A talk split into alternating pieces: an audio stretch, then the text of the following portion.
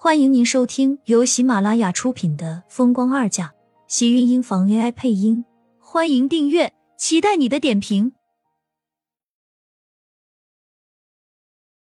第四百四十五集，厉天晴看着他一脸幽怨的小模样，竟然忍不住噗呲一声闷笑了出来。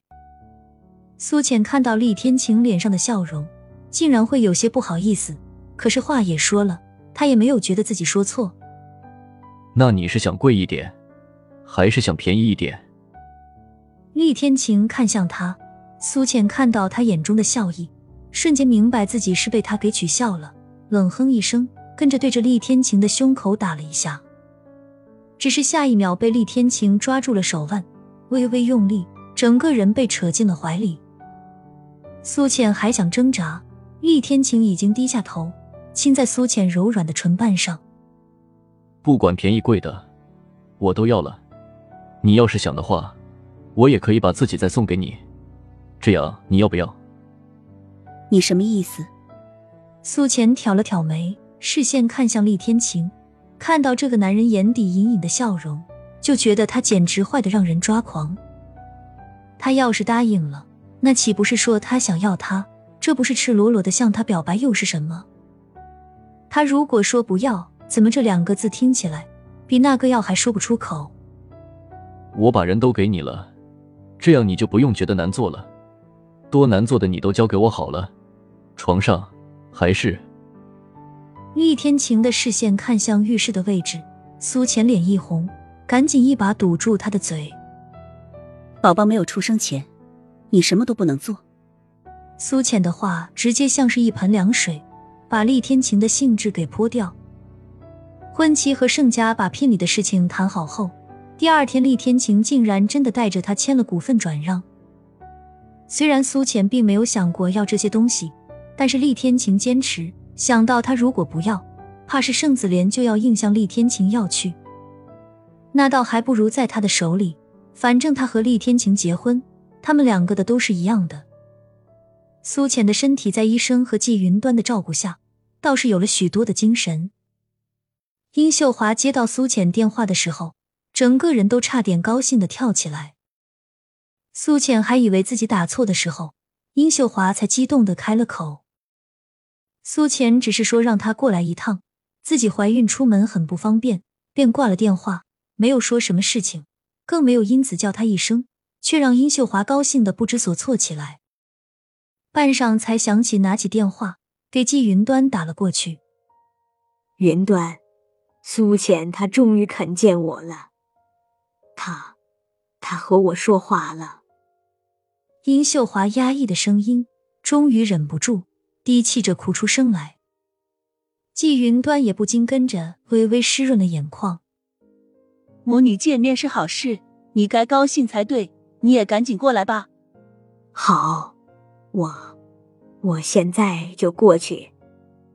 殷秀华正要挂电话的手一顿，赶紧道：“云端，苏浅她喜欢吃什么？我给她做一些，一起带过去。从怀孕后，她胃口就一直不好，吃了也是吐，倒是没有什么特别喜欢吃的东西。这一点也是季云端发愁不已的事情。”苏浅吃不下东西，她和肚子里的孩子都跟着受罪。秀华，苏浅她能开始见你，就证明她原谅了你，以后你们母女会好的。云端，谢谢你，我知道如果不是你，她不会那么快愿意见我。殷秀华感激的开口，两个隔着电话，竟然都湿润了眼眶。说什么傻话！你们是母女，就是再有误会，这血液里还淌着一样的血。别让苏浅等太久，晚上一起过来吃饭吧。挂了电话，殷秀华擦了擦眼角的眼泪，从床头的抽屉里拿出一张发黄了的老旧黑白照片，上面是两个同样校服的年轻女孩子，笑得十分亲密。殷秀华看着其中一个道。苏萍，我这么相信你，把你当成我最好的姐妹，为什么？为什么你要这么害我？如果不是因为你，我的女儿又怎么会经历那么多不堪的事情？老天爷是公平的，你害了我和我的女儿，你的女儿也死了，这算不算是报应？报应也在他的身上。他当年做了那么疯狂的事情，甚至抛弃了自己的女儿，难怪现在他会落到亲生女儿都不肯相认的地步。你知不知道，原本我有多恨你？我恨不能跑到你的墓地前，把你刨出来，看看你还有良心。你害了我女儿的一生，害了我的一生，更害了你自己的女儿。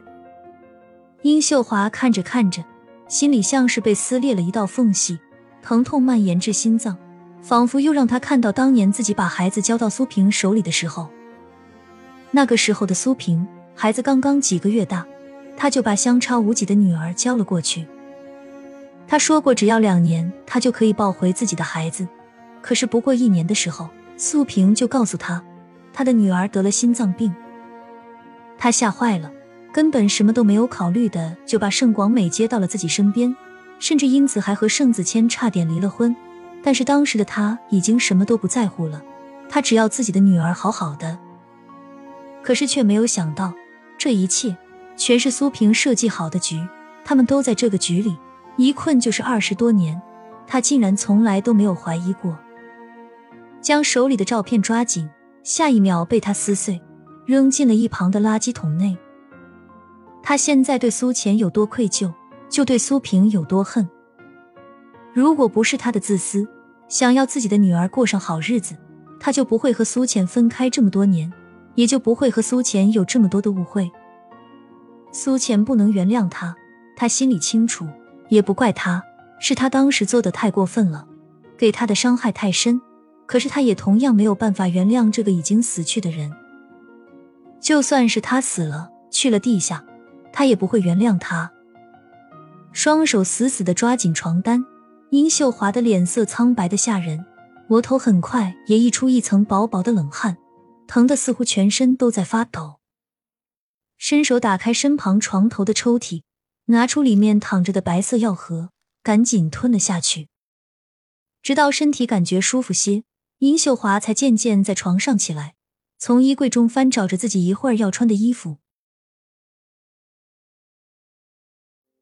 亲们，本集精彩内容就到这里了，下集更精彩，记得关注、点赞、收藏三连哦，爱你！